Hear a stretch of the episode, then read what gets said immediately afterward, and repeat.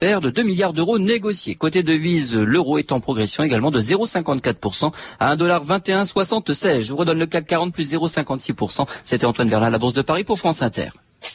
La Bourse avec regionjob.com, site internet de recrutement et d'offres d'emploi en région.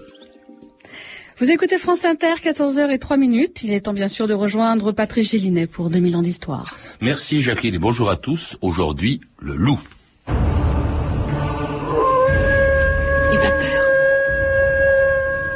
C'est un loup, mais il n'osera pas nous attaquer.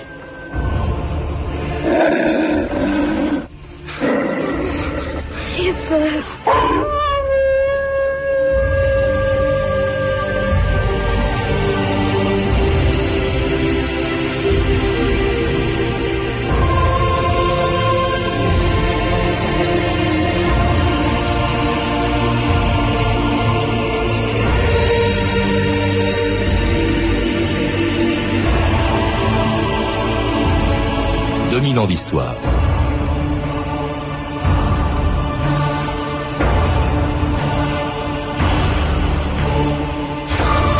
Plus qu'aucun autre animal, le loup a toujours fasciné les hommes, depuis les Romains qui l'avaient choisi pour emblème, parce qu'une louve, on le sait, avait sauvé le fondateur de leur ville, jusqu'aux enfants d'aujourd'hui qui ont encore peur du loup, tantôt divinisé, tantôt diabolisé, pardon, le loup a toujours suscité des sentiments contradictoires. Même dans les pays où il n'existe pas, il continue de peupler les contes pour enfants et nos fantasmes. Devenu une espèce protégée, alors qu'il avait disparu des forêts françaises pendant plus de 70 ans, le loup commençait à nous manquer jusqu'à sa réapparition dans les Alpes en 1992.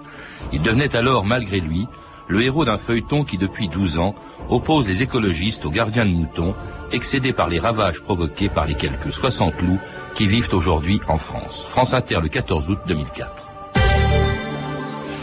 La chasse au loup reprend aujourd'hui dans trois départements des Alpes du Sud. Un arrêté interministériel l'autorise depuis hier. Sur l'ensemble de l'arc alpin, une cinquantaine de loups a été recensée, accusés de détruire les élevages.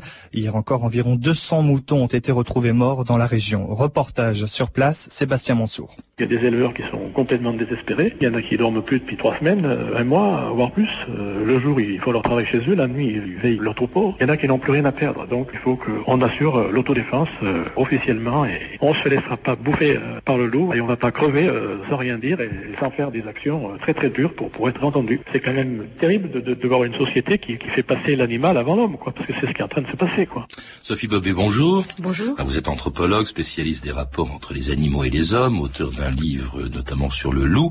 Alors justement, là, les rapports entre le loup et les hommes sont, pour le moins qu'on puisse dire, c'est pas bon. Vous avez sûrement suivi, comme tous les Français cet été, cette espèce de, de polémique qui a été provoquée par l'autorisation retirée puis remise en question de tuer quatre loups dans les euh, dans l'année euh, qui vient.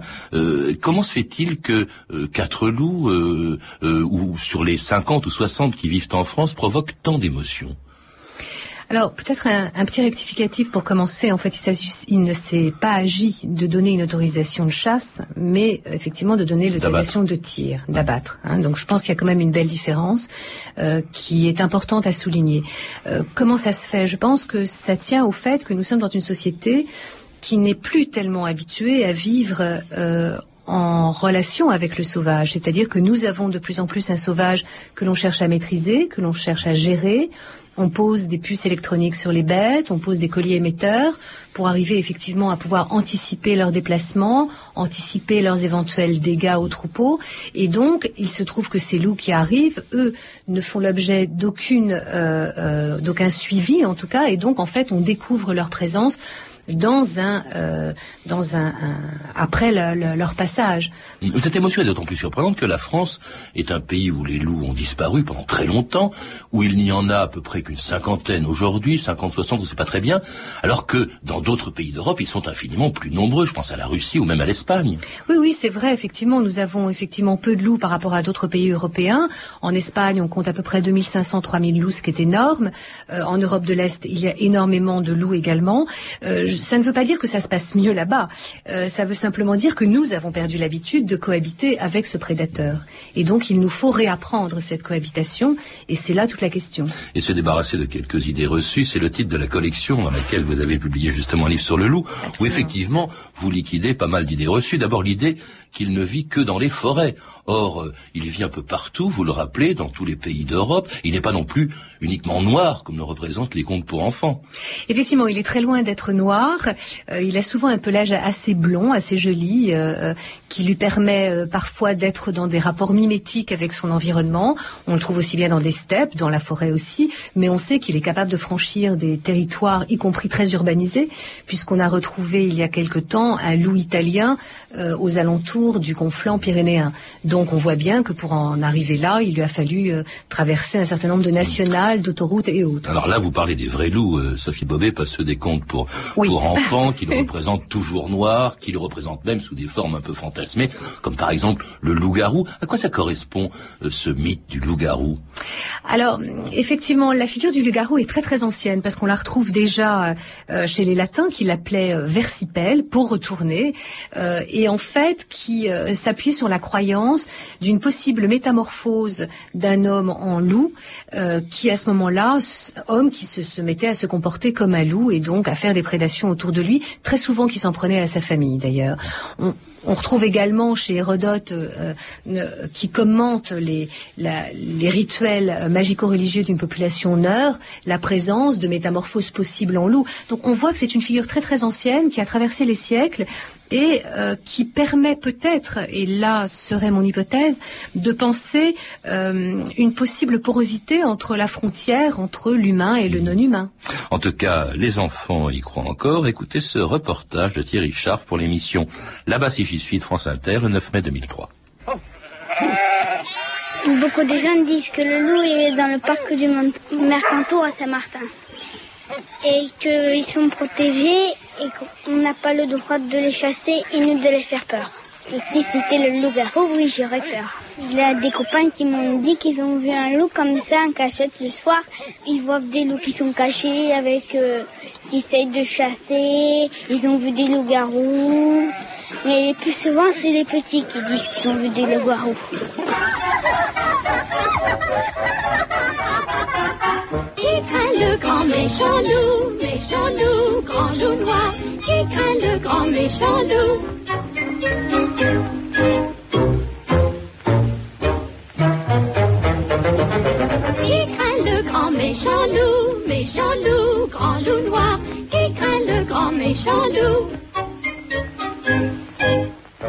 Comment est-ce qu'on peut expliquer, Sophie Bobet, la, peur du loup? Il n'y a pas que les enfants qui ont peur du loup. Pourquoi a-t-on plus peur du loup que d'autres animaux sauvages, dangereux, comme l'ours ou comme le tigre, par exemple? Euh, je pense qu'il y a plusieurs éléments qui, peut, qui peuvent éclairer en tout cas un petit peu cette question. La première euh, tient au fait que le loup est un animal qui certes a été chassé mais ne se mange pas. Donc ça n'est pas un gibier. Le tigre non plus. Le tigre non plus, mais l'ours en l'occurrence en est un. Mmh. Et effectivement, on retrouve beaucoup de recettes. La seconde chose, c'est que je pense que nous avons besoin, euh, on va dire sur le plan imaginaire, de figures de dévorateurs. Alors il fut un temps où ça a été le loup-garou, ça a été le drac, la sorcière, et malheureusement pour lui, le loup en est une. En est une pourquoi? Parce qu'effectivement, il est présenté comme un dévorateur, un, un animal, un prédateur qui tue, qui tue pour s'alimenter, mais qui tue quand même et auquel souvent d'ailleurs on reproche de tuer un peu euh, de façon excessive, plus que pour euh, s'alimenter. Et donc je pense que euh, la figure du loup est toujours associée à cette figure de dévorateur qui renvoie dans un ventre et qui ne produit rien de constructif avec la personne qui le rencontre. Puis il a beaucoup servi à l'éducation des enfants à l'époque où a été fondé sur la peur, hein, on avait peur du loup, le petit chaperon rouge. Alors là, on voit aussi qu'il est, c'est un animal chargé de symboles. Euh, par exemple, euh, il symbolise la sexualité masculine. Hein, c'est le loup euh, qui qui prend le déguisement de mère grand. C'est évidemment ça. D'ailleurs, on, on, dit d'une jeune fille quand elle a découvert l'amour qu'elle a vu le loup. Mais c'est aussi, ce, il incarne aussi la sexualité féminine, par exemple, débridée, la débauche. Voilà, il a, il a une figure très ambivalente. Il a des représentations très ambivalentes. Alors, attaché à la, à la sexualité masculine, euh, en fait, c'est surtout euh, euh, la lecture que proposait Eric Fromm, qui est un psychanalyste très connu, ainsi que Bettelheim, qui effectivement avait décrypté, avait fait une analyse du conte du petit chaperon rouge en ces termes, en expliquant qu'effectivement la rencontre de chaperon rouge avec le loup avait à voir avec une initiation sexuelle. on peut y lire aussi une autre forme de peut-être d'interprétation qui serait plutôt, qui tiendrait plutôt au fait que le loup, en fait, représente la crudité des relations entre les gens et qu'effectivement, à partir du moment où il est question de dévoration, euh, il est question effectivement de crudité et le loup permet de dire cette crudité mm. entre les gens, que ce soit aussi bien euh, entre cette grand-mère loup euh, qui est capable de dévorer. et donc on reprend la figure du loup pour dire ça. Ce qui est de la louve est très différent parce que la louve est toujours représentée non pas comme une mère de sang, une mère qui accouche, mais une mère de lait, une, mère adoptive, une mère adoptante, une mère adoptante qui peut effectivement adopter. Et dans ces oui, cas-là, ça c'était le cas par exemple de Romulus et Rémus, mais c'est aussi c'est aussi la prostituée mais voilà. qui était à Rome dans les lupanards. C'est exactement ce que j'allais vous dire, c'est qu'il y a cette autre figure-là, et là qui est de nouveau du côté de quelque chose de stérile, c'est-à-dire que la louve euh, qui travaillait dans les lupanards est du côté de d'échanges sexués. Euh, euh, euh, multiplié, mais improductif. Et donc, elle n'a pas du tout pour vocation de donner naissance. Elle a pour vocation, effectivement, de, de, de, multiplier les échanges amoureux. La mère protectrice, c'est pas seulement un mythe, hein, celui de Romulus et Rémus, donc sauvés, élevés par une louve. On a découvert des, des, enfants euh, élevés, nourris par une louve jusqu'au XXe siècle, ce qu'on appelait les enfants loups. Sophie Bobet. Il y a eu un certain nombre, effectivement, de cas d'adoption par des animaux sauvages, tout à fait spectaculaires, qui ont été étudiés d'ailleurs et euh, il se trouve qu'il y a plusieurs enfants abandonnés, euh, très probablement qui ont fui les guerres euh, dans les villages, et qui ont été recueillis par des loups. Euh, loups qui les ont donc pris euh, euh, sous leur sous leur protection. C'est notamment l'histoire connue de Amala et Kamala, ces deux petites filles recueillies en Inde par un missionnaire. En 1920. Et qui qu'on a eu beaucoup de mal effectivement à, réadapter, à réadapter au, monde des hommes, tant effectivement elles s'en étaient prodigieusement écartées. Alors des, louves protectrices ça existe, mais alors la plupart la plupart du temps le loup, s'il est diabolisé, il l'a tout le temps été, notamment par le christianisme, c'est parce que c'est un prédateur. Là, ce n'est pas une idée reçue. Il mange. Est-ce qu'il tue des hommes, comme on le dit souvent? Euh, là, vous donnez des chiffres, vous dites que dans les 50 dernières années, il y a eu quand même 9 morts euh, liés, euh, justement, enfin dévorés par des loups, en tout cas attaqués par des loups. Alors, la question est toujours très compliquée. Euh, on, disons, on va dire que les biologistes euh, qui sont un petit peu euh, sérieux, pondérés, n'accepteront jamais d'affirmer que le loup ne peut pas tuer l'homme. Ça, c'est certain. Il est vrai que le loup a été souvent repéré sur les champs de bataille, donc en période de disette, d'épidémie, de famine. Même dans Paris, hein, c'est pas seulement dans la chanson de... Absolument. y compris en milieu urbain. donc ça, c'est une première chose. Dire qu'effectivement, effectivement, il ne pourrait pas tuer aujourd'hui un homme. Ce qui est certain, c'est qu'aujourd'hui, vu la prolifération de la faune sauvage, il y, a, bien plus de choses à attraper que des hommes, et qu'effectivement, a priori, on ne voit pas pourquoi un loup s'attaquerait à un homme, hormis effectivement s'il est malade, s'il a la rage. Mais euh, oui, parce que c'est la rage, c'est quand le loup a la rage qu'il tue plus que, qu'en le dévorant. Voilà, c'est-à-dire que ça produit des comportements atypiques chez lui. Euh, il est moins craintif, euh, la distance de fuite vis-à-vis de l'homme est très différente, et donc il peut effectivement se comporter d'une façon tout à fait anormal par rapport à un loup sain. Hmm. En tout cas, ça se passait plus souvent au Moyen Âge ou encore à la fin du XVIIIe siècle dans le Gévaudan, encore qu'on n'ait jamais su très bien par quoi ou par qui a été attaqué, ont été attaquées les 57 victimes de la fameuse bête du Gévaudan.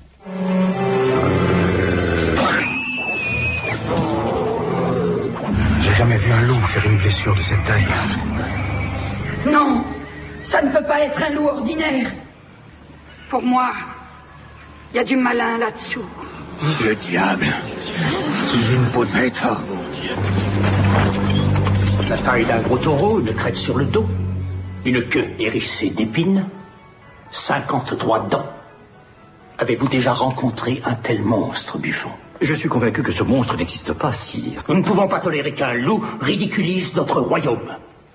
C'est un vrai chasseur qu'il nous faut. Porte Arquebus Beauterne, louvetier du roi.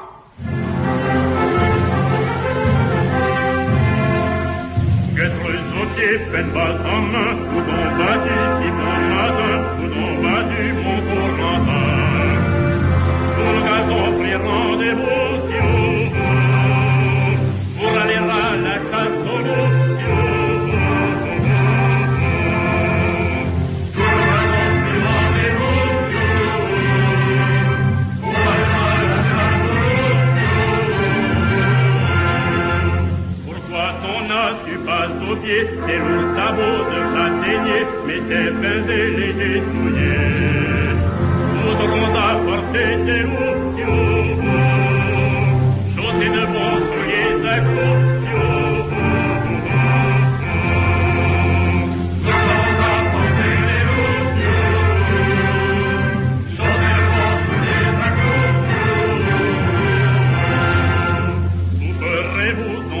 les bois, qu'à ta boutonnière je vois ta vieille cuillère de bois. Après avoir chassé les loups, nous mangerons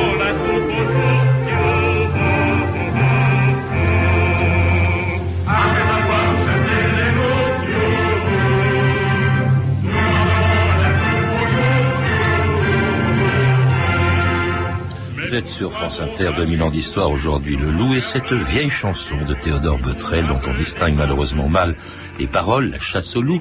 Alors la chasse au loup, vous en parlez aussi, euh, Sophie Bobet, dans votre livre, pour rappeler qu'elle n'a pas attendu Louis XV et la bête du Gévaudan. Elle date, pour ce qui concerne l'institutionnalisation de la chasse par l'État, de Charlemagne. Absolument. Dès, dix- dès 813, en fait, Charlemagne crée un corps euh, qu'il appelle les loups paris, euh, qui sont donc euh, des, des spécialistes de la chasse aux loups, et en même temps se multiplient des battues obligatoires, vraiment pour un intérêt de police d'ordre public, on pourrait dire, d'intérêt public. Ce corps de loups paris sera par la suite, sous François Ier, réorganisé, rehiérarchisé. On appelait les louvetiers à ce moment-là. Voilà, et donc on verra effectivement apparaître les lieutenants de louveterie. En général, il y avait deux lieutenants de louveterie par comté et qui avaient en charge euh, la lutte contre les loups. Ouais, Comme pour la- le cas de la bête du, du Gévaudan. Cela dit, ils n'étaient pas populaires. D'abord, parce qu'ils vivaient sur la population. Évidemment, ils étaient payés à la pièce, si je puis dire. Mais en plus, euh, ils étaient nourris, logés par les habitants. Euh, c'était un privilège de la noblesse, parce qu'on considérait que c'était une chasse noble, euh, jusqu'à la Révolution française. Mais là, ça s'est poursuivi. Le corps des louvetiers, je crois, Oui. a continué d'exister. Et c'est même au 19e siècle que ça a été terrible. Il y a des, vous citez des chiffres, les tableaux de chasse au loup, c'était Il y, en avait des milliers. Oui, oui, absolument. C'est sûr que ces lieutenants de louveterie n'étaient pas toujours très très bien considérés puisqu'ils vivaient vraiment à la charge du contribuable. Euh, C'était la plupart du temps des gens issus de la noblesse, donc il y avait quand même, euh, disons, des moyens euh, substantiels. Alors, ils ont un temps disparu, puis ils ont de nouveau réapparu. Ce qui est certain, c'est qu'ils ont vraiment réussi à être très très efficaces dans la lutte contre les loups. Bon, des primes par ailleurs étaient aussi proposées dans les villages pour des gens qui effectivement pouvaient tuer des loups. Donc ils ont effectivement euh, euh, largement contribué, on va dire, à l'éradication des loups en France. Ah oui, ça, ils ont disparu, vous le rappelez, en 1927, je crois que c'est dans le Limousin. Voilà, le dernier loup Hein, tué en il y a un loup- 1927. Le dernier loup tué. Voilà. Et puis alors, euh, à ce moment-là, entre-temps, ils disparaissent pendant 70 ans en France. Entre-temps, le loup devient un animal protégé après avoir été un animal éliminé en Europe. Il y a la Convention de Berne en, en 1979, euh, avec quelques dérogations selon les pays. hein. Euh, Je crois que c'est, euh, il y a quelques aménagements selon des pays, selon qu'ils ont plus ou moins de loups, selon que les loups font plus ou moins de dégâts. Euh, et puis, euh, au fond, c'est une révolution, ça déjà dans l'idée que l'on se fait des loups. Cette Convention de Berne, cette protection des loups, Sophie Bobet. Absolument, c'est d'autant plus une révolution qu'en fait, jusqu'en 1973, le loup était inscrit sur la liste des espèces nuisibles. Et à partir de 76, de 76 donc la loi de protection de la nature, euh, le loup peut bénéficier de, de, de, de cette loi, hein, qui, qui, puisqu'il tombe sous le coup de la loi de protection de la nature, mais au niveau européen. donc Là, vous il parlez de la loi française, mais on, on protège le loup, mais il n'y en a plus. Alors, Voilà. Pas Mais au niveau européen, il est effectivement protégé par la Convention de Berne de 79 et la directive Habitat qui date de 92.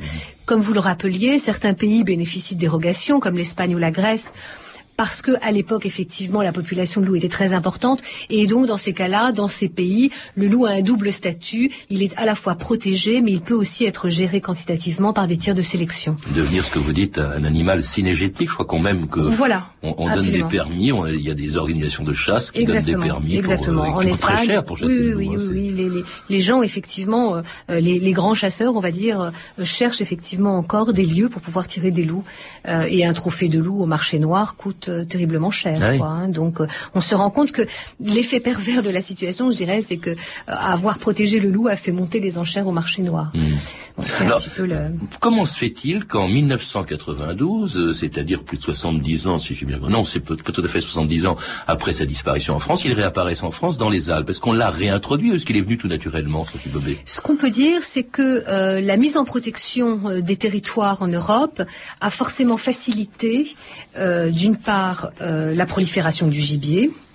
Euh, et puis par ailleurs, il y a de moins en moins de chasseurs, hein, donc il y a énormément de gibier potentiel et donc de proies potentielles pour le loup. Les Italiens, eux, euh, avaient effectivement déjà bien protégé leur territoire. Le loup en Italie tombait donc sous le coup de la Convention de Berne, donc était espèce protégée, ce qui a permis de faire remonter euh, l'effectif de loup italien. Et le loup étant un animal qui cherche sans arrêt de nouveaux territoires au fur et à mesure que les meutes se créent puis éclatent, que les jeunes partent et doivent de nouveau reconquérir un nouveau territoire, eh bien les loups ont entamé une remontée euh, euh, de l'Italie euh, pour arriver finalement dans le sud de l'arc alpin, dans le Mercantour, dans les années début des années 90. Et en arrivant dans des régions où ils trouvent alors des proies euh, toutes désignées, puisque euh, on le dit souvent, c'est au fond le, le développement de l'élevage extensif des, des moutons qui a attiré le loup. Alors il y a Parce cet que ça élément-là. n'existait pas avant. Pourquoi est-ce que le loup euh, ne s'intéressait pas à l'élevage avant et puis maintenant il, il- il arrive? On va dire qu'il s'est toujours intéressé à l'élevage. Simplement, il avait été largement exterminé. Donc, évidemment, il y avait moins de loups qui faisaient des pressions importantes sur les, sur, sur les troupeaux. Il y a le fait qu'il y a de plus en plus de gibier. Donc, il suit également, notamment les cervidés, les chevreuils. Il est très friand de chevreuils. En Espagne, on voit très clairement comment la carte d'expansion des chevreuils recouvre parfaitement la carte d'expansion des loups. Donc, effectivement, là où il y a du gibier, on peut trouver du loup. En tout cas, c'est un territoire pour lui tout à fait intéressant.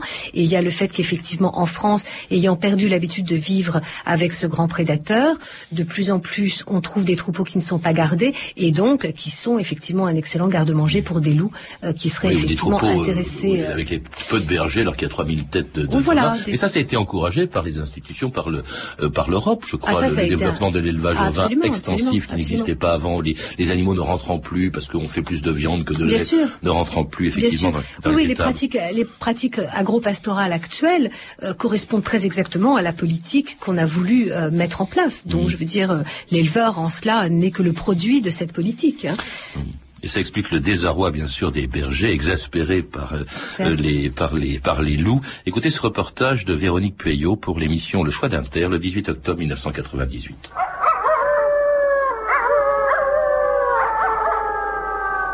J'ai des attaques à 3-4 fois par semaine, hein. des bêtes mortes, des bêtes blessées. Une brebis qui a... J'ai descendu sur le dos jusque là, elle est venue mourir là au camion. Oui, oui, non mais là, est à bout, hein. On peut pas continuer comme ça, c'est impossible. hein. S'ils veulent nous éliminer les bergers, qu'ils nous le disent, hein, terminé. Jean-Pierre Jouffret est berger à Arles. Chaque été, avec ses 1000 brebis, il rejoint l'alpage de Beldonne, juste au-dessus du collet d'Alvar. Une montée en estive qui cet été a tourné au cauchemar. Son troupeau a été littéralement décimé par des attaques incessantes de bêtes sauvages. On y tient aux bêtes. Laisser manger nos, moutons à des prédateurs, en plus de, les manger, s'ils en tuaient une qui la mange, ce serait rien. Mais c'est ceux qui blessent, hein, qui traînent dans la montagne. Il y a des brebis qui, a 15 jours qu'elles sont en train de mourir, euh, par des souffrances atroces. hein. Ça fait trois mois que je crie au secours. Personne n'est venu me voir. Ça fait quatre jours qu'ils envoient euh, l'ONC m'aider à garder la nuit, mais c'est trop tard. Toute la détresse du monde, dans ce qu'on vient d'entendre euh, bouche de ce berger. Et puis aussi, il, il déteste, indépendamment des, du tort que lui fait euh, le loup, on sent vraiment qu'il n'aime pas cet animal. Accusé, ça aussi, vous dites que c'est une, c'est pas une idée reçue d'ailleurs, mais accusé aussi, ce qu'on n'aime pas dans le loup, c'est qu'il tue plus qu'il ne mange. Il tue pour tuer, en fait, souvent. C'est sûr qu'un prédateur tel que le loup est très très organisé. Donc quand il arrive dans un troupeau, en général, ils attaquent en groupe, hein, en meute, et ils ont des techniques d'attaque redoutables. Ils sont capables d'isoler un chien de protection du troupeau de façon à pouvoir ensuite euh, s'attaquer directement aux brebis ou, à quelques agneaux. Donc ça, en soi, euh, c'est ce que lui reconnaissent d'une certaine façon. C'est ce qui fait la noblesse de l'animal. Mais c'est évident que c'est un animal redou- redoutablement efficace quand il se retrouve dans un troupeau. Alors, bon, ces éleveurs, au fond, ils se moquent un peu d'être indemnisés, parce qu'il y a une indemnisation qui est évidemment prévue quand ils perdent euh, leur brebis, une indemnisation qui s'élève, je, crois, autour de 400 000 euh, euros par an actuellement, une cinquantaine de loups. comment peut-on justifier euh, la euh, défense des loups, justement, comme le font, on les a pas entendus dans, dans ces archives, mais comme le font les écologistes, Sophie Bobet c'est vrai que les écologistes s'appuient sur le fait, euh, sur, sur les textes euh, euh, légaux tout simplement, en, voulant absolument faire appliquer la Convention de Berne, en disant le loup est une espèce protégée. Alors je pense que la grande question est de savoir est-ce qu'effectivement on veut protéger avant tout l'espèce et quelquefois peut-être qu'il est nécessaire d'autoriser des tirs sur quelques individus de cette espèce, ou est-ce qu'effectivement on considère qu'on doit protéger tous les individus de cette espèce et à ce moment-là on refuse d'entrée de jeu tout plan, tout dispositif permettant une régulation possible de l'effectif des loups. Euh, je, je, pense que la question est véritablement là aujourd'hui. C'est vrai que par ailleurs, on a perdu l'habitude de vivre avec du sauvage, avec du sauvage qu'on ne maîtrise pas. La figure du loup euh, euh, illustre, cristallise exactement toutes les propriétés de ce sauvage qu'on ne maîtrise pas. Et hum, peut-être qu'on en est là aujourd'hui. Il va effectivement falloir réapprendre à vivre avec euh, ce sauvage qui n'est plus sous contrôle. Mais justement, est-ce qu'on peut imaginer une cohabitation entre l'homme et le loup après une guerre qui a duré, on vient de l'entendre, des siècles? Je crois qu'un jour, vous avez fait l'expérience, vous avez vu un loup, pas en France et en Espagne, et vous l'avez vu dans une ferme oui, oui, oui, c'est absolument incroyable. J'aurais jamais imaginé euh, voir euh, dans ma vie un loup euh, dans ces conditions-là.